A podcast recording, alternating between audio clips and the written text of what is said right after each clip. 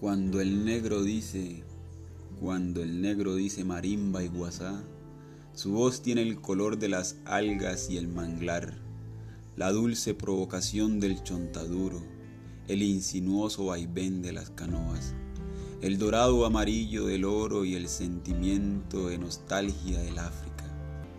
Cuando el negro dice marimba y guasá, su voz tiene el llamado angustioso de los tambores, las rondas acrobáticas de las ballenas,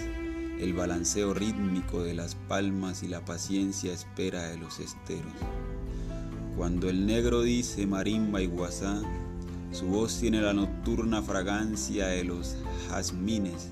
el sentir pegajoso del salitre del mar en el cuerpo, el sabor inconfundible del encocado de jaiba y el atardecer de una playa de amor entre las. Cuando el negro dice marimba y guasá, la sangre se da prisa en las venas bailando al compás de los arrullos, de sentimientos que escapan de los labios como monótonos repicar de campana cuando anuncia las fiestas en el altar y deja en la boca la frescura del himno que le falta por cantar al amor, a la vida, a la nostalgia y a los amores que faltan por llegar un poema